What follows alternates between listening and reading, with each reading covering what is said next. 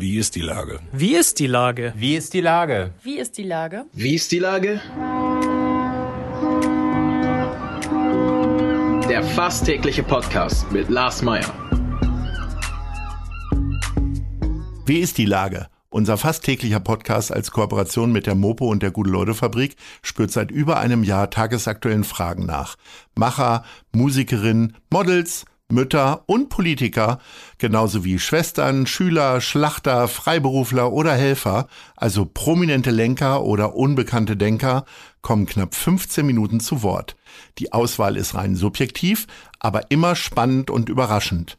Mein Name ist Lars Meyer und ich rufe fast täglich gute Leute an. Unser Partner, der das diese Woche möglich macht, ist das Discovery Dock in der Hafen City. Hier kannst du den Hamburger Hafen virtuell aus bisher ungesehenen Perspektiven erleben. Einfach online unter discovery-doc.de ein Slot buchen. Das war Werbung. Herzlichen Dank.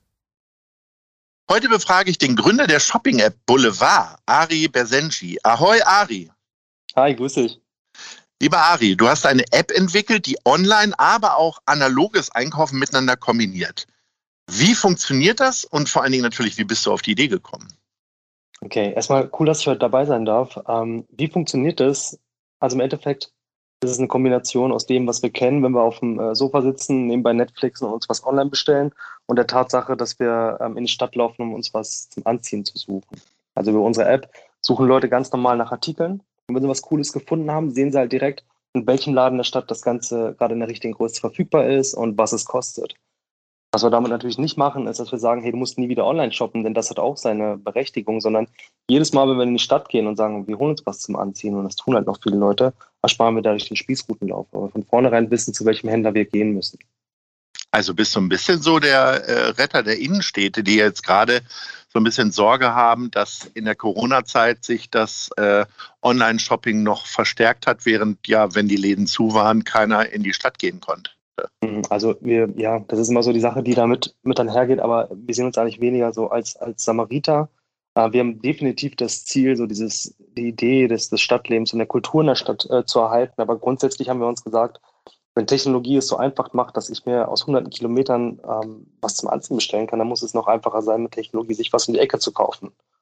Und ähm, das ist so eher der Grund. Und klar, wir helfen den Händlern, das ist auch unser Ziel, gerade jetzt verstärkt kleineren und individuelleren Shops, gerade jetzt auch viele auf der Schanze, mit denen wir sprechen, es einfach ein Erlebnis ist, das man auf dem Bildschirm allein nicht, allein nicht hat. Darum sagen wir immer, wir wollen so das Beste aus beiden Welten zusammenbringen. Digital lässt sich halt einfacher suchen, aber erleben kann man halt Waren oder Mode letztendlich nur richtig vor Ort. Und ich glaube, macht weniger Spaß, sich Sachen aus dem Pappkarton rauszuziehen, als irgendwie in einem coolen Laden beispielsweise auf der Schanze zu sein, zu sagen, hey cool, ich gucke mir das an, ich spreche mal mit der Verkäuferin dann hat man auch ein richtiges Gefühl, wenn man sich dann für den Kauf entschieden hat. Und man spart sich vor allem die Retoure, die ja auch nochmal echt unfassbar nervig ist.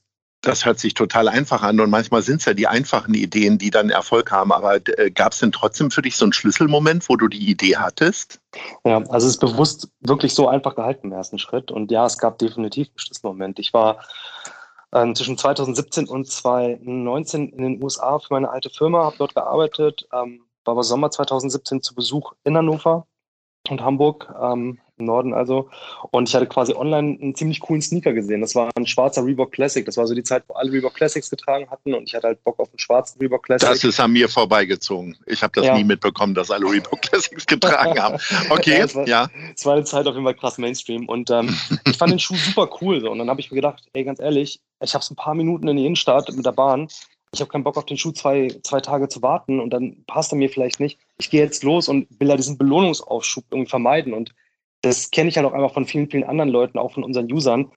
Und bin dann in die Stadt gegangen, voll Vorfreude und bin dann, und das ist auch so die Gründungsstory vom Boulevard, ein paar Stunden später mit zu viel Kaffee und Kopfschmerzen stand ich dann in der Stadt vor den Häuserfassaden und habe den Schuh nicht gefunden. Ne? Und dachte mir, das kann es irgendwie nicht sein, weil im Endeffekt habe ich ein Produkt gesucht, muss aber erst einen Händler suchen, um da das Produkt wieder zu suchen. Und das war für mich völlig widersprüchlich, weil wenn ich überlege, die 2010er haben uns ja dahin gebracht, dass diese ganzen Plattformen ähm, uns nach Produkt, Produkten suchen lassen, wie Amazon, Zalando, man kennt sie ja alle, und dann kommt man in Kontakt mit dem Händler. Das ist schlichtweg effizienter.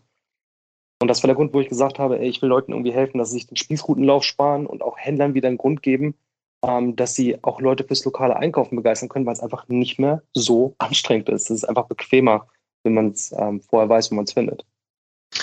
Ihr seid von einem Fachmedium, und die müssen es ja wissen, zu den 25 interessantesten Startups in Deutschland gewählt worden. Da sind andere sehr namhafte Marken dabei. Wie fühlt sich das an?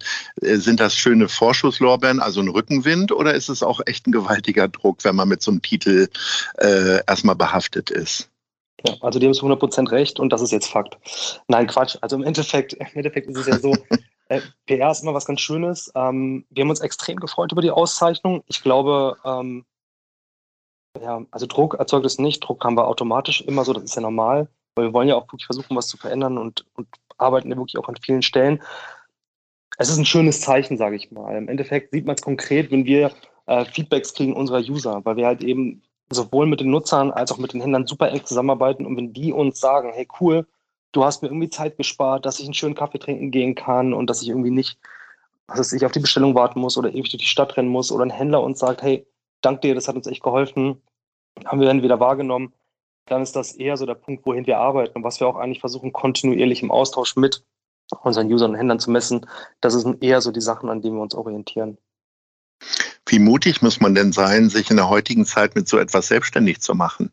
Also möglicherweise ja aus einer aus einem sicheren Angestelltenverhältnis rauszuspringen und zu sagen, so, ich investiere jetzt mein eigenes Geld, was natürlich auch weg sein kann und auch anderen Leuten Geld und jetzt geht's ab. Empfindest du dich als mutig? Mhm. Also ich, ja, ich würde jetzt nicht über mich, mich selbst urteilen. Ich könnte die Frage einfach mal andersrum stellen. Wie mutig muss man sein, äh, im Angestelltenverhältnis zu verbleiben? Und das ist, ähm, das ist immer, immer relativ. Ne? Also ich finde eine Sache schwierig und das sind so Standardaussagen, die man immer wieder findet, die aber trotzdem seine Bere oder ihre Berechtigung haben. Ähm, ich glaube, solange man die Wahl hat, sollte man sich wirklich fragen, ob man Zeit gegen Geld tauschen will. Und das passiert oft im Angestelltenverhältnis. Ich hatte einen guten Job vorher, auch echt eine gute Karriere hingelegt und ähm, schlecht ging es mir damit definitiv nicht. Aber Im Endeffekt war mir das der Fall und auch bei vielen anderen, wo ich es höre, man baut sich halt automatisch einen goldenen Käfig auf, weil man ist irgendwie nicht zufrieden, aber man will den Status auch nicht verlieren, dass man eben ein sicheres Einkommen hat, sich diese Fragen nicht stellen muss. Und eigentlich ist es doch ein bisschen mehr, als es eigentlich wehtun müsste. Und viele Leute verharren dadurch in einer Situation, die irgendwie kein Fisch, kein Fleisch ist. Und das das kann es irgendwie nicht sein. Von daher, wenn ich mal so meine Zeit nehme, die ich in den USA hatte und gesehen habe, was, was da tatsächlich so abgeht, teilweise, was, was den Zahlschritt angeht, glaube ich, es gibt wohl kaum ein Land, wo man weicher fällt ähm, als Deutschland. Ähm, auch wenn hier noch einiges im Argen ist, 100 Prozent. Von daher bestimmt gehört Mut dazu, aber eher der Mut, dahingehend sich selbst zu hinterfragen, als äh, den Mut, weil man Angst haben sollte, dass man am Ende ruiniert ist. Also das ähm, muss man, glaube ich, unter, unterscheiden. Wie modeaffin bist du denn selbst? Hast du früher schon lieber in Modekatalogen rumgeblättert als in Fußballmagazinen oder Comics? Oder ist es tatsächlich jetzt einfach nur eine betriebswirtschaftliche Notwendigkeit, dass du dich jetzt mal ein bisschen ein paar Modemarken auseinandersetzt? Ja, also wie ich vorhin schon meinte, ne? also betriebswirtschaftliche Notwendigkeit ist es definitiv nicht. So wäre ich jetzt noch in der Industrie, hätte ich bestimmt am Ende des Monats mehr irgendwie da. Ähm, ich mache das tatsächlich aus einer eigenen Überzeugung. Ähm, es hat mehrere Gründe.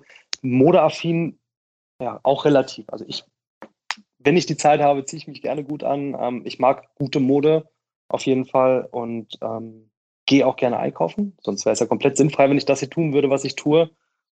Von daher denke ich, das beantwortet vielleicht so ein bisschen ähm, die Frage.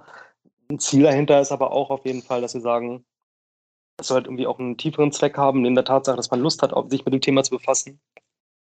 Muss man halt auch gucken, welchen Impact man hat. So, und einen habe ich vorhin genannt, die Tatsache, irgendwie dieses, diesen Teil der Innenstadtkultur zu halten, aber auch zu hinterfragen, was geht eigentlich noch?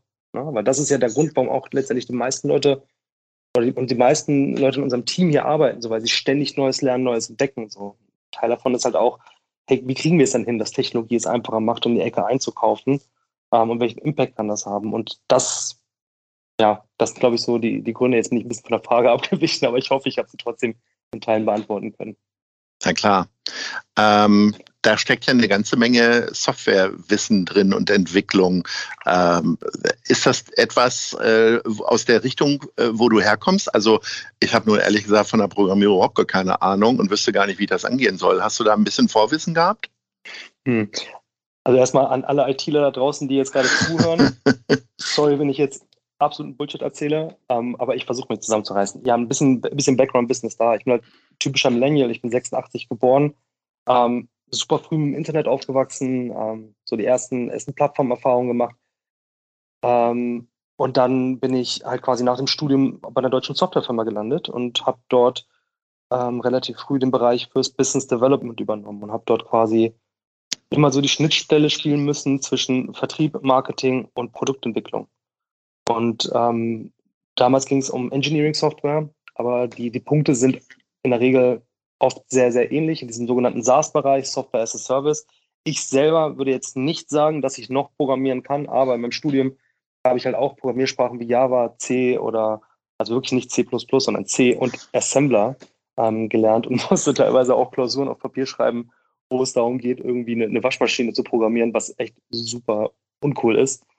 Aber ich finde es halt ultra spannend so und ich habe willst mich, ich will es mir eigentlich auch noch ein bisschen näher beibringen, mich ein bisschen mehr einarbeiten, aber aktuell mit zwei Kids noch nebenbei ist es ein bisschen too much. Von daher vertraue ich da auf die Jungs, die bei uns arbeiten. Um nochmal auf die Anwendungsbereiche zurückzukommen. Es geht vor allen Dingen ja darum, wenn ich es richtig verstehe, dass ihr Markenartikel sucht. Und äh, das heißt, die müssen einem ja bekannt werden sein. Oder gibt man da auch, äh, keine Ahnung, schwarzer Anzug mit grünen Streifen ein und dann findet man das? Oder wie funktioniert das? Hm. Das ist immer eine ganz spannende Frage, weil ich meine am Anfang, eigentlich ist es ja eine relativ einfache Idee und es ist es auch, weil es eben genau das im ersten Schritt widerspiegelt, was du bereits kennst. Also jeder Online-Shop oder jeder Online-Marktplatz, den du nutzt, den nutzt du ja zum Beispiel auch nicht nur, um bestimmte Markensachen zu suchen, sondern teilweise gibst du ja auch bei einem Amazon zum Beispiel, wenn du das nutzen solltest, ein gelbes Fahrrad. Und genauso mhm. ist es mhm. bei uns auch. Also wir, du benutzt es genauso, wie du ein Zalando und Co. benutzen würdest. Du suchst nach schwarzer Hose oder unser Lieblingsbeispiel hier im Team, wenn wir die neuen äh, App-Version vertesten, ist immer rotes Kleid. ähm, aber du kannst auch sagen, äh, Levis 501, wenn du Bock hast, oder halt, ähm, keine Ahnung, ähm, Air Force One von Nike. Beides kannst du finden. Gleichzeitig ähm, entwickeln wir das Ganze jetzt noch ein bisschen weiter, weil was echt spannend ist, wir versuchen jetzt gerade so diesen nächsten Schritt zu gehen. Das eine war halt eben, Leute abzuholen, die vorher in die Stadt gehen. Der nächste Schritt ist halt, dass wir dieses Online- und Offline-Thema zusammenbringen wollen, dass wir das lokale Erlebnis digital erweitern wollen. Was wirklich, wirklich spannend ist, ist, dass man sich überlegen muss, alle paar Tage kommt in die Stadt neue Ware und keiner kriegt es mit. Und man sieht auch gar nicht, was in deiner Stadt, was jetzt in Hamburg zum Beispiel richtig gefeiert wird, was Leute gerne, ähm, gerne anziehen. Und wir haben diese Daten da und haben jetzt da zum Beispiel gerade erst ein ganz cooles App-Update rausgehauen, wo, wenn du die App öffnest, wo du siehst, hey, was ist neu in deiner Stadt? Was ist beliebt in deinem Kiez? Sodass du einfach siehst, was geht in Hamburg. Du kannst dich also so ein bisschen inspirieren lassen. Gleichzeitig kannst du aber auch sagen, okay, ich will einfach ganz konkret suchen. Von daher wollen wir da schon eine relativ breite Zielgruppe in dieser Nische, sage ich mal, abholen.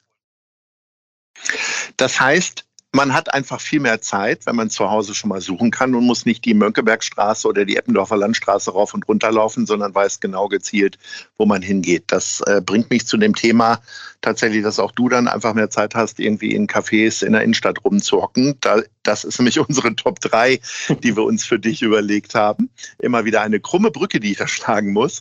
Äh, was ist denn Platz 3? Wo trinkst du am liebsten deinen Kaffee?